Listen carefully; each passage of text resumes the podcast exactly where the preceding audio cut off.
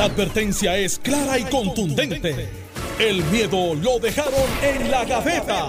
Le, estás dando play al podcast de Sin, miedo, de Noti1630. Buenos días, Puerto Rico. Esto es Sin Miedo en Noti1630. Soy Alex Delgado. Enviamos un abrazo a todos los que nos escuchan a través del 630 AM en San Juan y el 94.3 FM en la zona metropolitana. A los que nos escuchan a través del 910 AM en el área sur, en Ponce y toda esa región.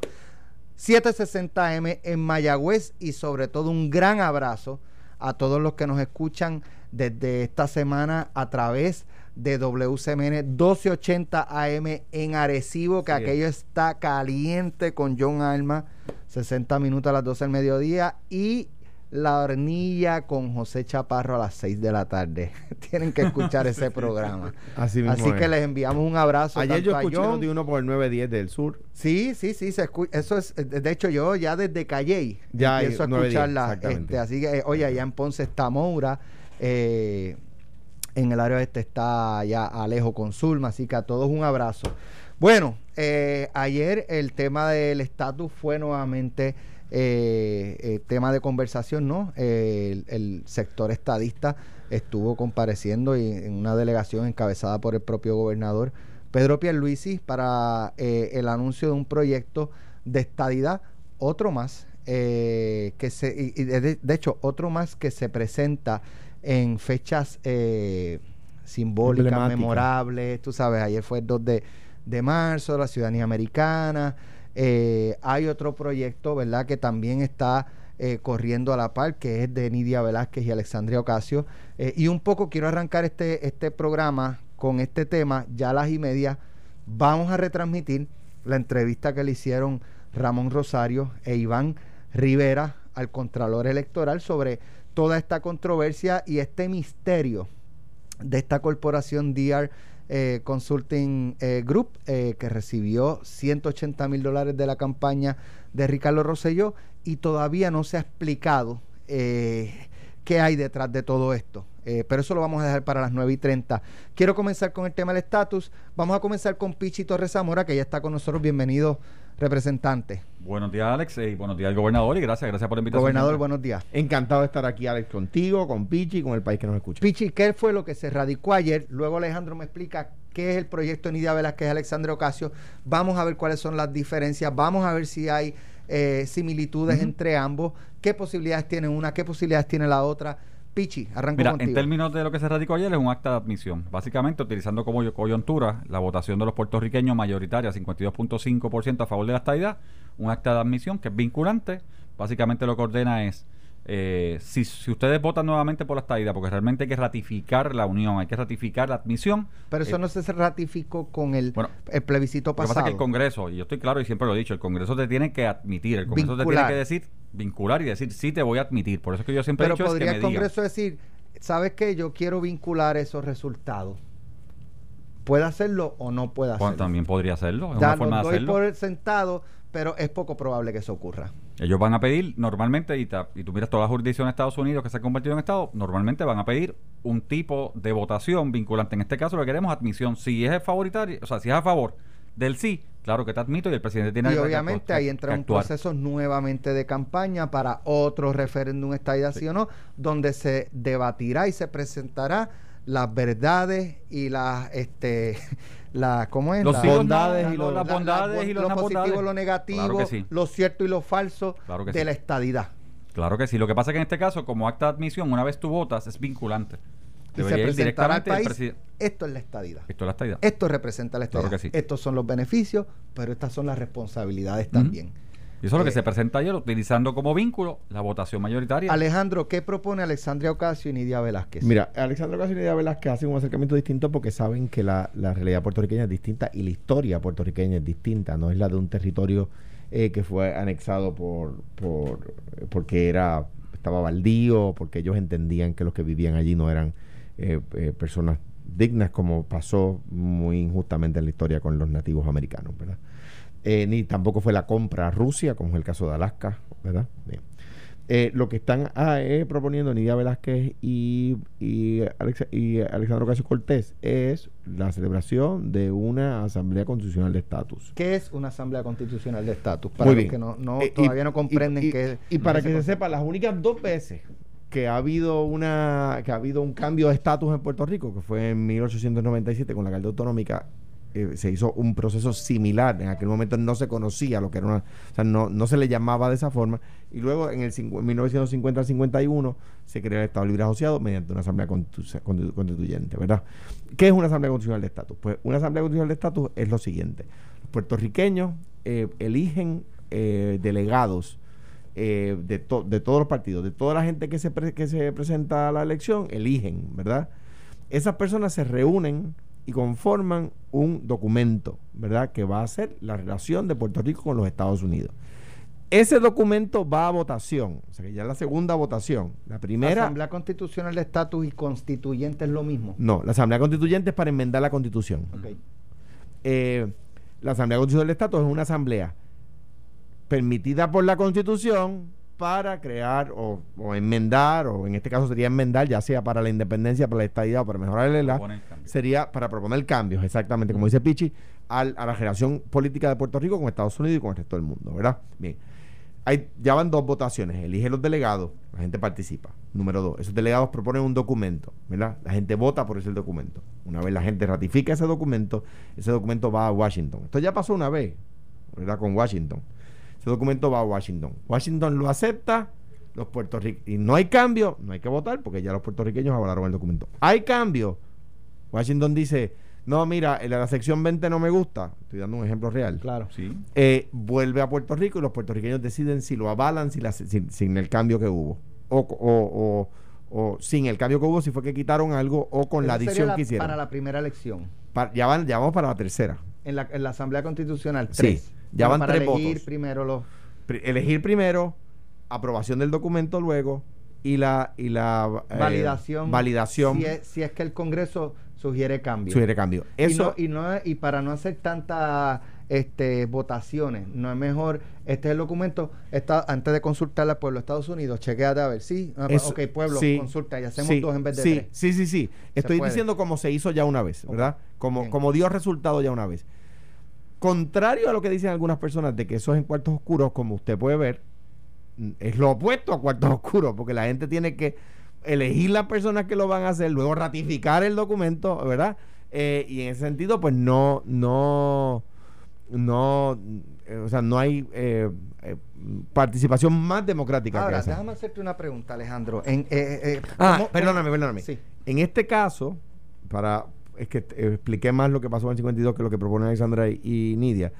Las propuestas, ¿verdad? los parámetros, eh, atendiendo lo que tú, preatendiendo lo que tú dices, están ya establecidos por una ley congresional. Mire, eh, y por eso José Luis dice, sí, pero tiene que estar, lo que nosotros decimos es que esté la estadidad, que esté la independencia, pero que esté el Estado libre asociado y el ELA soberano o la libre asociación es una opción también que puede estar. Por supuesto, y que la gente decide si vota o no. Pero ¿con, quién decide cuáles son las cuatro, cinco, seis, dos opciones? Está, está en el proyecto de estatus de Nidia. Y, está la libre asociación. Y está, sí. Entonces, ¿qué pasa? Nosotros, y está el ELA actual. Nosotros queremos que estén todas. Por eso, pero en ese proyecto hay cuatro. Es que se va a radicar nuevamente ahora, ah, no se ha radicado.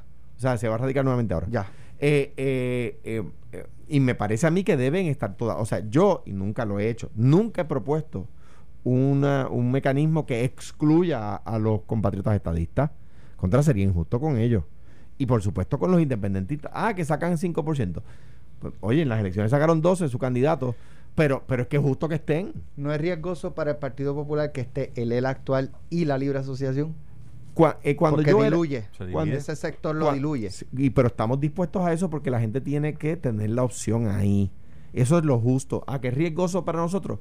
Y pues eso, por eso nos parece tan injusto esta día, sí o no, porque nos excluye. Ah, pero es que es riesgoso para los PNP poner el ELA en la papeleta. Mano, pero es que esa es la democracia, pues una vez gana, a veces pierde y tiene que favorecerla cuando gana y cuando pierde en un proceso justo. Uno no tiene que favorecerla cuando pierde en un proceso injusto.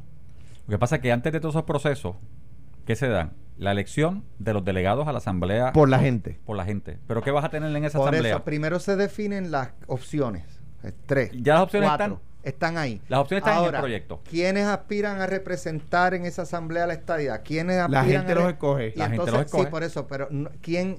eh, Normalmente los partidos van a someter sus candidatos. sus sus candidatos. ¿Qué vas a tener? Vas a tener el Senado de Dalmao, que no hay una mayoría, y tiene cinco partidos y un independiente. Eso es lo que vas a tener en la, en la, en la, en la asamblea.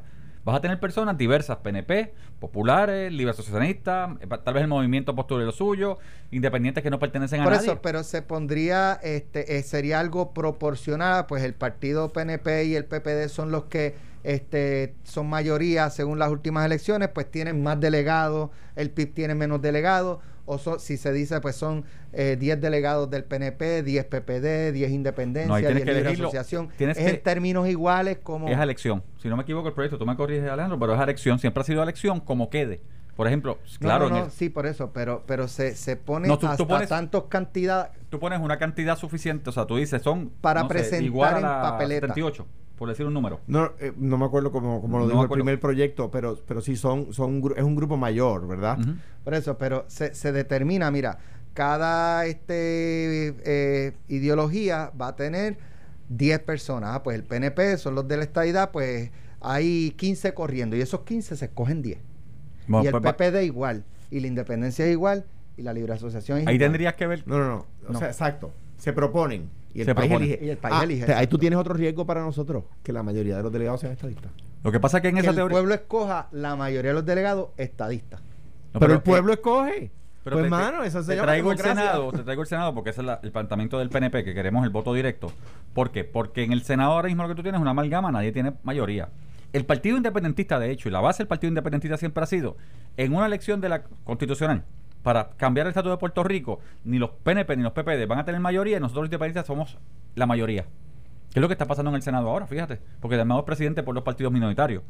Y ellos entonces podrían llevar entonces su carga, podrían llevar su, su ideología, podrían hacer sus cambios allí. Por eso el PNP lo que dice es, no, no asamblea constituyente. Eso pasó en el 52. Vamos ahora a votar directamente. Ya votamos por la estadidad. La mayoría quiere la estadidad. No, pero espérate, lo que pasa es que ahí yo tengo, tengo objeción. En primer lugar, dos cosas. Eh, lo que lo- ayer, ayer anunciaron una boda y la, y la- la novia no ha, no ha aceptado casarse. Eso fue lo que hicieron los, los PNP ayer. Allí Jennifer González y Darren Soto anunciaron un, un día de boda. Y tienen 51 padrinos. Pero la novia no ha dicho que sí. La novia no ha dicho, no ha dicho, no, no, no, no ha dicho que sí. Por eso pues, se le va a preguntar según este Mm, proyecto. Sí, no, no. novia. Exacto, pero, pero lo que están diciendo, están poniéndole fecha a la boda y ya dijeron que ya el macharrán fue allí y dijo, el- o sea, los 51 personas, Ah. sí, que se va a casar, dije. Eh, eh, y eso no funciona de esa forma. Es, es de nuevo. Yo recuerdo el HR 2499 y recuerdo el HR 900. Esos son dos de los que recuerdo. Proyectos iguales. Y, eh, saludo eh, con el mayor afecto a los PNP que nos están escuchando. Mire, ¿cuántas veces le han, le han dicho esto? ¿Cuántas veces a usted le han dicho esto? Pues se lo han dicho cientos de veces. ¿Qué dice la carta que envían tres ex- exgobernadores, Sila Calderón, Aníbal Cedo Vilá y Alejandro García Que el Padilla? proceso es directamente a Casablanca, no A al a la. Casa ¿Y Blanca. ¿Por qué a la Casa Blanca y no al Congreso? Pues porque se, el- o, o es Casablanca, pero también se le envía al Congreso. se, va envi- se va a enviar en su, en su momento otra carta a los congresistas. En este caso, eh, fue una carta que se preparó y se envió desde antes de la erradicación del proyecto. ¿verdad? Pero O sea, sabiendo que venía lo de la sabiendo que venía, porque, porque siempre que hay un comisionado residente radica dos y tres. O sea que nosotros sabíamos que venía. Por, y Jennifer radicó uno el, el año pasado. ¿Con quién? Con Darren Soto. O sea que es lo mismo que le están diciendo hoy a los PNP, se lo dieron el año pasado. ¿Qué dice la carta que enviamos? Que el proceso tiene que ser inclusivo y justo. Lo que dijo el presidente que va a hacer. O sea, la promesa del presidente. Y decirle, mire, el resultado de, de- noviembre no es mayoritario por estas razones. Eso de 50 y de 52.5% eh, en realidad es, un- es una mayoría ficticia, creada en la papeleta. Por eso el Departamento de Justicia de los Estados Unidos dos veces le dijo que no al, al PNP en los dos plebiscitos que hizo el cuatrenio pasado. O sea, el Departamento de Justicia le dijo dos veces al PNP que era eh, inválido el proceso que estaban realizando el cuatrenio pasado, en el 2017 y en el 2020. Dos veces el Departamento de Justicia Federal, ¿ok? En el que más creen los PNP, les dijo, no, mire, ese proceso no es justo. Ahora bien, Alex, en mayo hay un- una elección que cuesta 7 millones de pesos. puertorriqueños. 7 millones de dólares de las contribuciones de los puertorriqueños. Para elegir los delegados de acuerdo al plebiscito del, de noviembre 2020. Y ayer, los mismos que están impulsando ese plebiscito están diciendo que ese plebiscito no sirve para nada. O sea, ¿cómo es? ¿Cómo es que el PNP ayer radicó un proyecto en Washington que le quita la legitimidad que le pudiera quedar al plebiscito que hubo en noviembre? Porque ellos dicen que, que en mayo van a elegir los cuatro representantes y los dos senadores que van para Washington por virtud del, del plebiscito de noviembre, pero ayer favorecen un una acta de admisión porque reconocen que no han sido admitidos.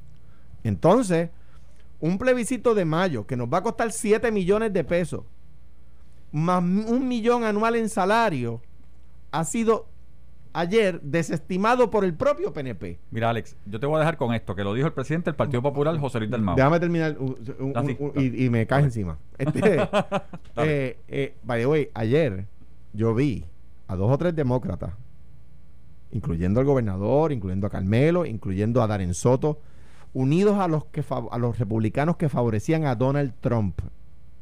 Shame on you. Mira, Alex, tenemos que irnos a la pausa. Pero, mira lo que dijo el presidente del Partido Popular, José Luis Dalmau.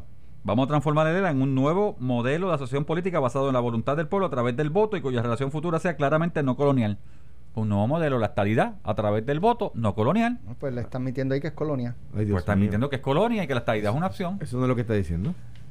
No colonial. Después de la pausa lo digo antes. No, dilo ahora, pues tenemos otro tema. Ah, ok, muy bien. Pues, por, supuesto que lo que está diciendo, lo que está diciendo es, ¿ha habido señalamientos de que él es colonia actualmente? Pues nosotros vamos a dejar que, que lo diga.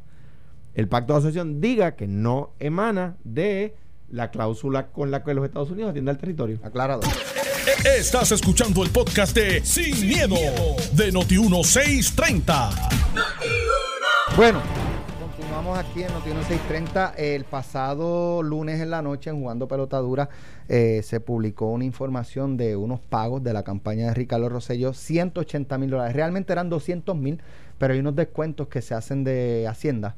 Eh, por lo tanto, el 10% es correcto. Pues entonces se queda en 180 mil dólares. Una compañía, eh, DR Consulting, eh, Consulting Corp. y es una compañía que luego de lo que ha trascendido públicamente, sigue sin aparecer.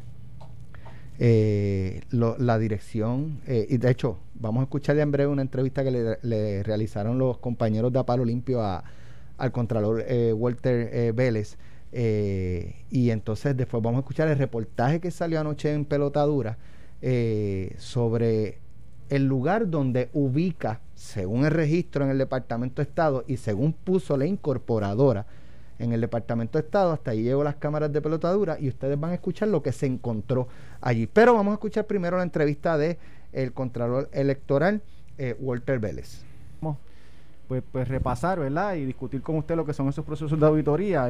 lo escuchamos, lo vimos en el programa y usted este, ¿verdad? Informó que los auditores verificaron los gastos de esta campaña una vez renuncia para hacer la auditoría y que en efecto se revisaron los gastos que se, que se hicieron en ese comité de campaña, incluyendo estos dos pagos a la compañía DR Consulting, que han, ¿verdad? que han levantado este, discusión pública eh, eh, de, diferentes perspectivas y, ¿verdad? y pues, básicamente queríamos que nos, que, nos, que nos explicara qué es ese proceso que usted dice cuando auditan eh, gastos, incluyendo este. Ok, Ramón, una, vez el, ex gobernador desiste de aspirar a la, a, pues, a la reelección, el el reglamento, en la oficina hay un reglamento que se llama reglamento de disolución de comités de manera voluntaria. Ellos solicitan disolver el comité y, a esos fines pues, se activa el proceso que, que, no, que conlleva pues realizar una auditoría. Eh, ¿Qué se hace en la auditoría? Pues, mira, se solicitan todos los documentos relacionados a todas las transacciones que se han hecho, como son los estados bancarios, la, eh, las conciliaciones bancarias, los desembolsos que se han hecho, qué personas ha donado, qué donativos en especie ha recibido, cuentas por pagar, cuentas por cobrar, y se lleva a cabo un proceso detallado de todos esos pagos a los fines de determinar si hubo donativos en exceso, si hay donativos en exceso, como tú bien sabes, pues se, se le requiere devolver ese donativo en exceso, si hay cuentas por cobrar, eh, pues hay que hacer el pago. las disoluciones de los comités no pueden dejar deudas por pagar a, ningún suplidor. Y en ese sentido, y, y, y, no quiero que de hecho creo que lo expliqué ayer en el en el programa que me habla pero quiero quiero establecerlo ahora contigo de manera más clara aquí no se buscan asuntos puntuales aquí se atiende todo aquí se, se atienden todas las transacciones si hay que requerir información a alguna compañía, mire, ¿a qué se debió este este gasto? Pues se le pregunta qué servicio usted ofreció, a ver si están relacionados con, con los pagos que, se, que la ley permite. Y una vez se culmina ese proceso, pues se le envía una, una orden de mostrar causa al comité diciéndole, mire, de la auditoría que hicimos, encontramos tales y tales eh, hallazgos. Eh, en este caso, pues tiene que devolver dinero. Detectamos que un 10 donantes dieron cantidad en exceso de los 2.800 que permite la, la ley al año. Eh, encontramos deudas que quizás no las tenían registradas en los informes, tienen que pagar esas deudas eh, y, ese es el proceso ordinario que se lleva a cabo en, en, nuestra agencia. Una vez se cumple con todos esos compromisos, Ramón e Iván, este, pues se, se, lleva la disolución o el cierre del comité.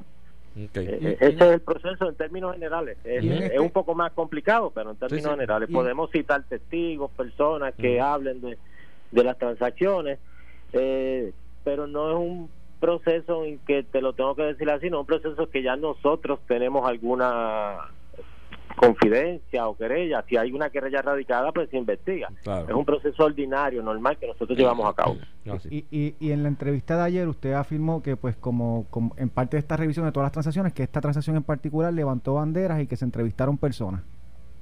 Es correcto, sí, es correcto. Eh, eh, bueno, como como te expliqué, nosotros revisamos todas las transacciones, pues vimos un desembolso, por supuesto, eh, de una gran cantidad de dinero. Eh, para asuntos publicitarios y los auditores pues dijeron vamos a vamos a verificar esta transacción porque vemos que es un desembolso de cerca de 200 de hecho no son 90 mil son, son dos cheques de 100 mil lo que pasa es que se retiene una parte en Hacienda eh, y verifican la transacción este se, citaron las personas que, que, que, están relacionadas a, a la compañía explicaron eh, a qué se debían esos pagos.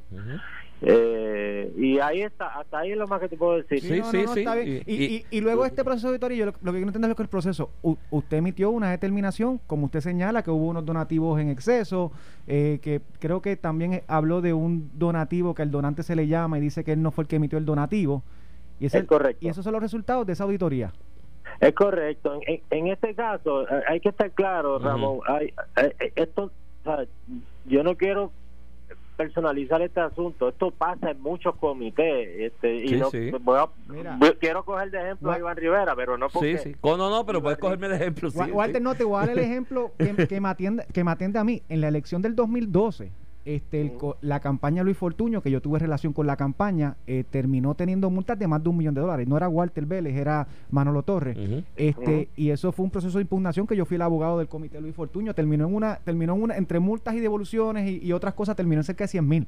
Eh, originalmente se notifica de un millón. Lo, que quiero decir es que todos los comités, el Partido Popular en ese año también tuvo que devolver donativos en ese porque tú no controlas cuando una persona te llega a la actividad, te dio 500 y después te dio 500 y después te dio 500. Tú no tienes ese control, pero lo tienes que reportar una vez el contralor lo identifica, se devuelve. Igual están estos clásicos clásicos que eh, tú, yo, hay una taquilla y yo, persona A, voy a entrar al evento y llevo los chavos a nombre de persona B. Pues tú no tienes manera de identificar eso hasta que el, trabajo del contralor es precisamente identificar esos donativos para exigir su devolución y multa. Y en este caso, aprovechando que estamos conversando con el contralor electoral, aclaro mi planteamiento mío de ayer. O sea, yo no, yo en momento alguno dije que el contralor no hizo el trabajo. El planteamiento que yo hago es, fue retórico, conociendo cómo opera la oficina del Contralor. El planteamiento mío era, pues hace un planteamiento de una empresa fantasma que no existe, que no. Y yo digo, pero espérate, que el Contralor Electoral auditó esto y basado en mi experiencia, en los casos que he, trabajado con, con, la oficina del Contralor, sé que se llaman las personas, se corroboran los cheques, los pagos y fueron personas de carne y hueso, ¿no? Que llegaron allí con los auditores, Contralor, o me equivoco. Eso es correcto, eso es correcto. Este, Citados no solamente de esta compañía, otros sin número de compañías. Ujú. y, y, y para combinar con el ejemplo que estaba dando Ramón también, pues, y y que iba a coger el ejemplo de Iván, pues, ¿cuántos Iván Rivera hay en Puerto Rico? Pues a veces escriben Iván Rivera y, y en la base de datos tienen dos o tres y ponen la información de uno que no es el, el que en realidad dio el donativo y son asuntos que se corroboran.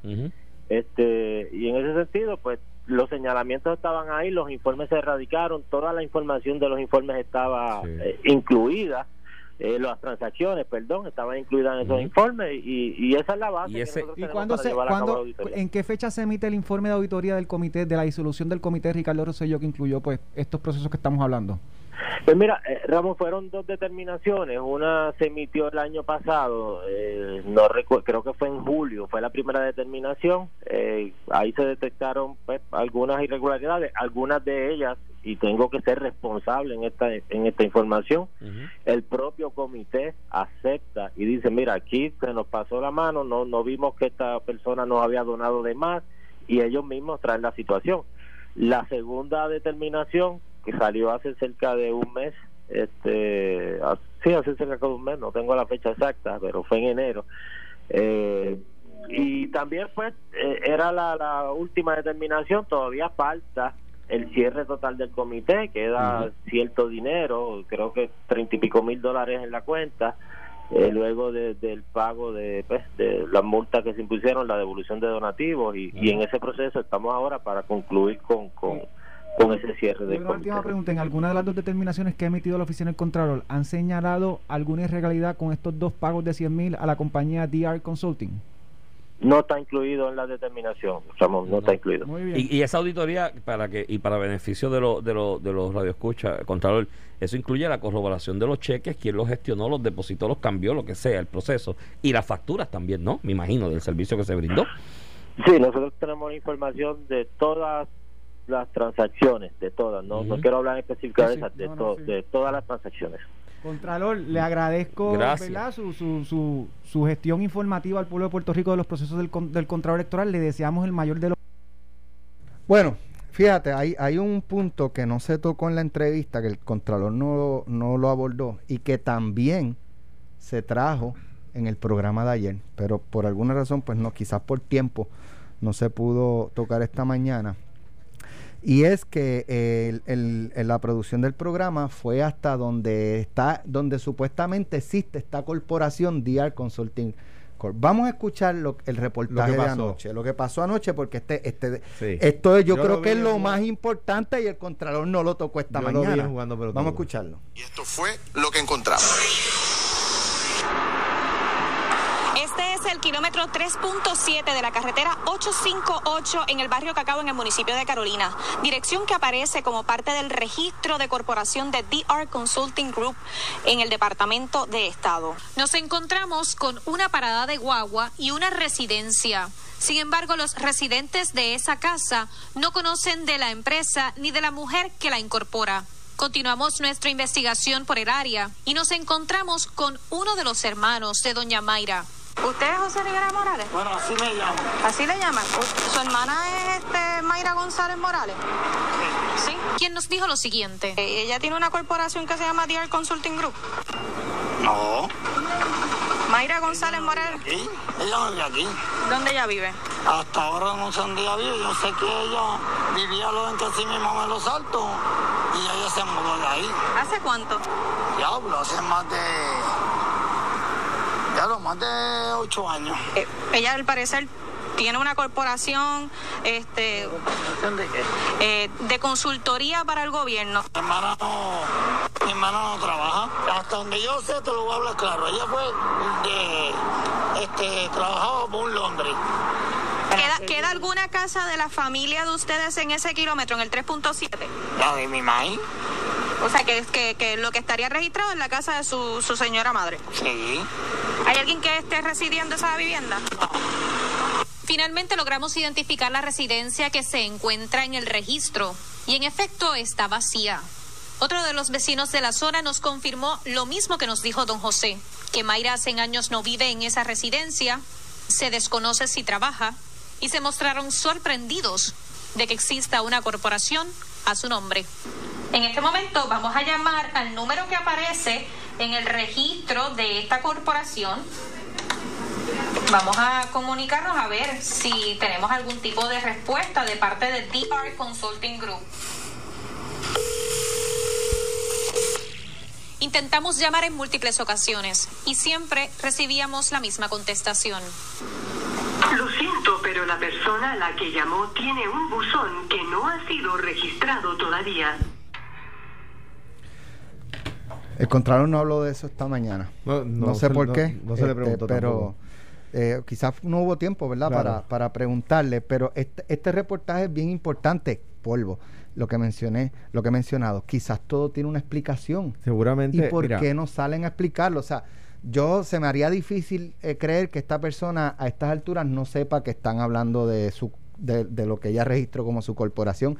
En el caso del hermano, supongamos que son de estos hermanos que no, Que no tienen comunicación, pero es que la dirección que ella puso en mayo del 2019 es la, donde se llegó la reportera, donde había unas personas que dicen no sabemos ni de la corporación ni de esa persona. Y que hace muchos años que no vive allí. y que hace muchos años que no vive en esa área.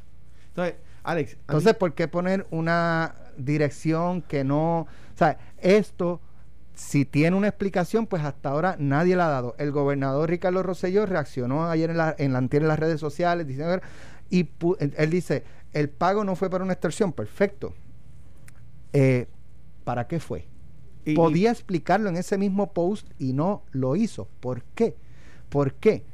Eh, eh, esta información que se publicó ayer, que no, el Contralor no tuvo tiempo de hablarlo esta mañana, ¿por qué no? De, de hecho, dice el Contralor, dice, eh, Ramón le pregunta si ha habido irregularidad, o sea, si han entrevistado a las personas, así, qué sé yo qué, y él dice, no está incluido, hasta, no está incluido, no hay irregularidad. Sin embargo, cuando yo le envío al Contralor un correo electrónico ayer en la mañana, requiriendo la información, de DR Consulting Group, de los top pagos, las facturas, para ver todo y, y qui- quizás aclarar un poco el panorama, me contesta para atrás el correo electrónico diciendo que no este, lamentablemente en esta ocasión no pueden darnos los documentos porque todo está en un proceso, to- todo está en proceso de investigación y o auditoría. Por lo tanto, a raíz de ese correo electrónico se entiende o entiendo yo y si entendí mal pues que me lo expliquen.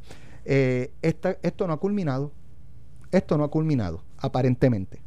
Alejandro. Mira, es, es como, lo, lo pienso como tú dices. O sea, esto puede tener tantas explicaciones correctas, como decíamos ayer, hablando de precios, ¿verdad? Precios similares a esas encuestas. En una encuesta de 3%, eh, se llama así, a una encuesta que tiene margen de error de 3%, cuesta, bien hecha, por una persona que sepa, cuesta 60 mil pesos. Pues ahí ya tienes una, Una gran parte. cantidad del, del pago. del- y, se, claro. y se puede explicar. Y uno puede prepagar varias encuestas. Tú puedes pagar hoy encuestas que te van a estar haciéndote por los próximos cinco años. O sea, que uno podría decir, mira, esos 180 mil pesos fueron tres encuestas. De hecho, el, el, Contralor dice esta mañana que se citaron personas, se citaron a las personas, entiendo yo que incluye DR eh, Consulting Group, eh, y que no podía decir nada más. Si el proceso concluyó y todo está en perfecto orden, ¿por qué no puede decir? Eso es ¿Por una- qué una no? pregunta. Pregunta, ¿esta señora fue entrevistada? Con, pre- se- te- segunda pregunta, ¿contestó todas las preguntas? Y tercera pregunta, ¿hay un documento que ella haya firmado como que ese fue su testimonio? ¿Ella firmó algún documento? Claro. Eso existe. Son preguntas muy importantes, ¿verdad? y- que quizás se le podían... Y creo que las preguntas de Ramón y las preguntas de Iván en, en, en A Palo Limpio eh, eh, son correctas. Sí. Y las respuestas también. Lo que pasa es que me parece que las dudas que plantea jugando pelota dura no van dirigidas en esa misma dirección. No es si el pago Si se hizo- registraron si se este, los registraron, se pagos, si la compañía proceso. se re- está registrada en la oficina del Contralor. Eso, no, es, no sobre el eso- proceso sí. contable, es las dudas que plantea Pelotadura es sobre un elemento que eh, el productor Sixto George dice, o, la, o la- el pliego acusatorio contra Sixto George dice, que él ofreció pagarle a unos talentos de radio eh, para, para que salieran en defensa del gobernador y que el gobierno, a cambio de unos contratos, y que esos contratos no se le dieron. Esos contratos no se le dieron a Sixto George y eso está clarísimo. El- la duda que plantea jugando pelota dura y que es una duda que, que- que nada que hay que responderla es, ven acá, no se le dieron por el gobierno y sí se le dieron por la campaña. De hecho, ayer le pregunté si, si en, la- en lo que han investigado, le pregunté ayer al contrario, en lo que han investigado de DR Consulting, ¿ha trascendido alguna expresión, algún documento o algo que vincule o conecte directa o indirectamente a Sisto George con DR Consulting? No puedo contestar esa se- pregunta. de nuevo, de nuevo, Probable- yo ah, mi aspiración como puertorriqueño es a, a tener una respuesta lógica. No, no, no deseo que no deseo que esto se quede sin responder porque yo no le deseo mal bajo ninguna circunstancia. o sea, una manera, o sea, hay un indictment contra Sisto George, pidió obviamente una extorsión en términos de 300 mil dólares, unos talentos y obviamente que se, se integraran unos contratos. El indictment dice que al momento de investigación eso no se dio y nadie obró a, a favor de Sisto George es. y se le acusó. Por otro lado, hay una corporación que contrató y le dio servicios a una campaña política de Ricardo Rosselló y hay problemas con la incorporación porque evidentemente aquí hay una ley de corporaciones y lo que estábamos hablando de la dirección es el agente residente que hay que buscar ¿verdad? en caso de cualquier tipo de demanda y obviamente hay un problema con una corporación y obviamente mi petición es si tienen problema con la corporación que vayan obviamente al Departamento de Estado todo tiene una debe tener Todo- una todo tiene explicación. una explicación. Creo que las cámaras de pelotadura obviamente están disponibles para y- Ricardo Rosselló, para la incorporadora o para cualquier persona que pueda contestar preguntas y los micrófonos de Notiuno también están Una pregunta, disponibles. Alex. Eh, ¿El Contralor sí consiguió a la gente de la corporación? Porque si dijo que Bueno, no- él dice que se, se dice, eh, no sé, pues dice, se citaron a las personas, eh, explicaron y no puedo decirte nada más. Pues lo- la explicación, lo más importante para... Bueno, la, parte que tenemos No, y si no- ya, ya, ya eso de entrada es bueno que, que alguien- existe la Claro, persona, ¿verdad? Claro. Bueno, eh, vamos a pasar unas noticias positivas con nosotros, la directora ejecutiva de Fundación CAP, Nidia Ah, Fernández, que está buena. aquí con nosotros. Nidia, bienvenida. Hola, buenos días, ¿cómo estás? Bien, bien, qué, qué pena que no estés aquí con nosotros, pero entendemos que tienes otros compromisos, así que estás debidamente excusada. Alejandro ya llegó con la maquinilla este, en mano, se creía que era hoy, que íbamos a... Alex que hace a- trampa porque Alex, Alex hace el challenge todos los meses. Eso es verdad. Exacto, exacto. Nidia, este año volvemos con eh, Uniendo Cabeza, vamos a afeitarnos la cabeza por los niños pacientes de CAP, cuéntanos un poco. Pues mira, volvemos, pero con Pásate la Máquina Challenge. Muy bien. El evento va a ser virtual nuevamente, como lo hicimos el año pasado. Eh, cada persona que acepte el reto de CAP lo hace por su cuenta de manera individual. Se afeita en su casa, se afeita en su lugar de trabajo. Si tiene un trabajo así como el de ustedes, que te puedes afeitar en, tu, en la misma emisora. Eh, haces tu donativo a través de las plataformas electrónicas de CAP, ATH móvil utilizando el botón de donar, fundacioncap.org o cheque o giro a nombre de Fundación CAP al PO Box. Eh, 10807 San Juan, Puerto Rico 00922, pero es por tu cuenta virtual e individual. Yo lo hice el año pasado. también. así así- Exacto. Y entonces grabamos- replicando lo mismo. Grabamos el video y lo subimos a nuestras redes sociales. O sea, hacemos el donativo, nos afeitamos la cabeza el y subimos el video. Para, para, para Correcto, subes el video o subes la foto, tagueas a Fundación CAP, lo haces el miércoles 14 de abril. Pero hay muchas cosas pasando. Tenemos una tiendita virtual, fundacioncap.org, donde todos los artículos que hacemos para la campaña están disponibles a través de la tiendita virtual y te llegan por correo a tu casa. Si no, vamos a abrir una tienda en Plaza Las Américas del 15 de marzo al 4 de abril. También nos pueden visitar en el segundo nivel frente a Banana Republic del 15 de marzo al 4 de abril. Y las camisas se están vendiendo en las tiendas Me Salvé. O sea que en verdad hay oportunidad para todo el mundo. Si no te puedes afeitar, compra la camisa y te la pones el 14 de abril. eh, compras la botella, compras el vaso, compras el bolígrafo y de alguna forma coopera. Muy bien. Alejandro está ready. Sí, mira, Yo- solamente No, eso, yo sino sé, que, mira, que- y- que- quiero que la gente se motive por más de una razón. Lo hice cuando era gobernador, lo he hecho Correcto. luego de ser gobernador. Cierto. Eh, eh, de hecho, Alex me recortó. eh, no, Alex y yo nos recortamos a la vez, creo que fue.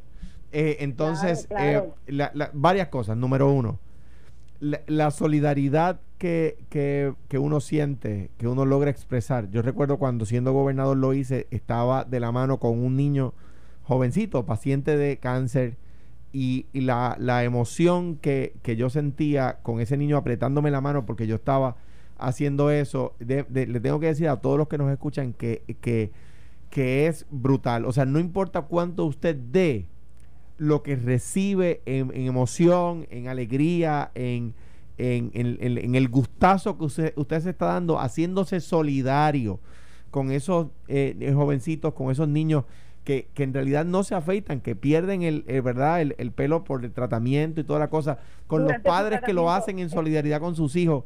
Es tan emocionante Totalmente. que lo que usted aporta Totalmente. En realidad es chiquito comparado con lo que usted recibe eh, por, por hacerlo. Totalmente. Y me, y, y me gusta añadir, como siempre, como siempre me han escuchado, 100% de los fondos que levanta CAP se quedan en Puerto Rico para beneficio del Hospital Pediátrico en Centro Médico, que es el único hospital público pediátrico que tiene Puerto Rico para nuestros niños. Estos fondos se utilizan para equipo médico para tratamiento, servicios de apoyo para los pacientes y los familiares y mejoras a las facilidades. Y el proyecto de este año de Pásate la Máquina Challenge, los fondos van a ser para un parque terapéutico, para que todos los pacientes del hospital, por referido médico y acompañados de nuestras psicólogas, puedan ir a un espacio aledaño al hospital, pero al aire libre, salir un ratito de ese hospital frío, de ese cuarto Bueno. del hospital distraerse un poco de esa rutina hospitalaria en un espacio al aire libre. Así es que con todos los puertorriqueños yo sé que vamos a lograr esa meta. Importante, ATH móvil, el donativo que sea, por el botón de donar, buscando a CAP, fundacioncap.org para la tienda o hacer su donativo. ATH móvil en, en Pay Business CAP, CAP. O en donar. O en, O en donar. En Donar, Business en donar, correcto. No es Pay buscando Business, es CAP. donar. Donar, buscan CAP, Es donar, a CAP. través del botón de donar. Perfecto. Gracias, Correcto. Nidia. Un abrazo. Cap- Y fundacioncap.org. Perfecto. Bueno, gracias a ustedes. Nos comunicamos más adelante. Un abrazo. Gracias, Alejandro. Gracias, Pichi. Nosotros continuamos lo próximo pelota dura. Esto fue, el podcast de Sin, miedo, de Noti1630. Dale play a tu podcast favorito a través de Apple Podcasts, Spotify, Google Podcasts, Stitcher y notiuno.com.